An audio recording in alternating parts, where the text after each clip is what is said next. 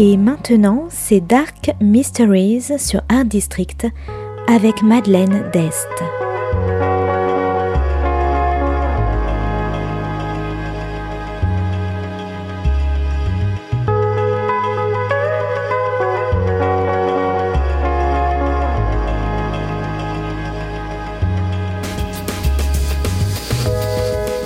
Welcome to Dark Mysteries, a book review show devoted to crime, mysteries, thrillers, and the dark side of human nature. I'm Madeline Diest. Join me as I talk about great books in the crime and mystery genre. Today's book is Seven Minutes Later by Bonnie Kistler. Published by Canelo Books in 2022, today's book is all about corruption, ambition, and justice.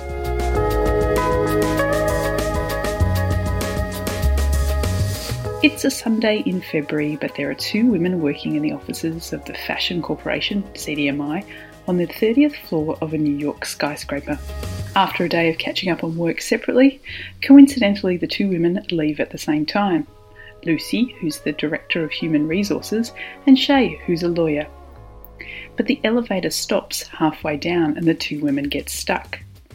Shay makes a frantic call to the emergency services, but seven minutes later, when the power is restored and they're rescued, Lucy is dead, with a gunshot wound to the face.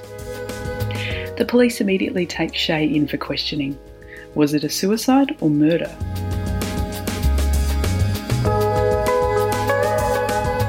Shay claims her innocence, that Lucy was having a panic attack in the trapped elevator, and then she produced a gun from her handbag Shay says that she tried to stop her and they wrestled, and that's why she has gunpowder residue on her clothes. But little by little, evidence emerges that Shay is not as innocent as she claims. Torn by her responsibilities as a lawyer and her shame about the mistakes she made in her past, Shay tries to fight as best she can, but the forces against her are more powerful. But at the end of the day, who is lying? Or perhaps the question should be is anyone actually telling the truth?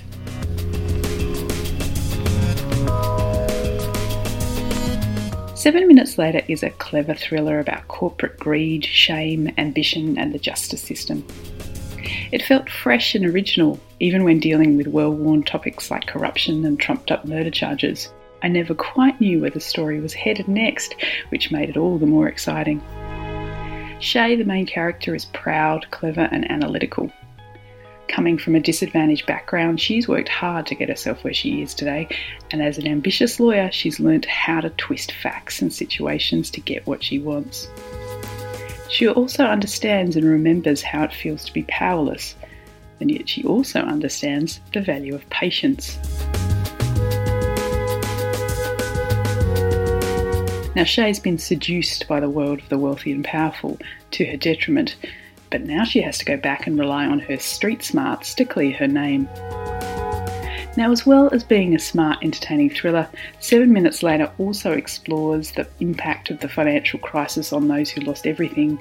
It looks at illegal activities by corporations in developing countries and shareholder activism. It's about scapegoats and egos and the lengths people will go to to cover up their bad deeds.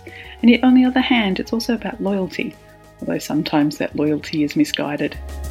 And of course, it's about justice, exploring the difference between formal legal justice and ensuring that the real truth comes out. Now, Seven Minutes Later has been published in the US and Canada under a different name. The book there is known as The Cage. So, if you like corporate thrillers, scrappy, smart female protagonists, twists, murder investigations, and revenge, I recommend Seven Minutes Later by Bonnie Kistler. Thanks for listening to Dark Mysteries. If you have any feedback or want to say hello, you can contact me at Art District Radio by email at mde at artdistrict-radio.com. Or if you'd like to listen to past reviews, please go to artdistrictradio.com forward slash podcasts. And until next time, happy reading.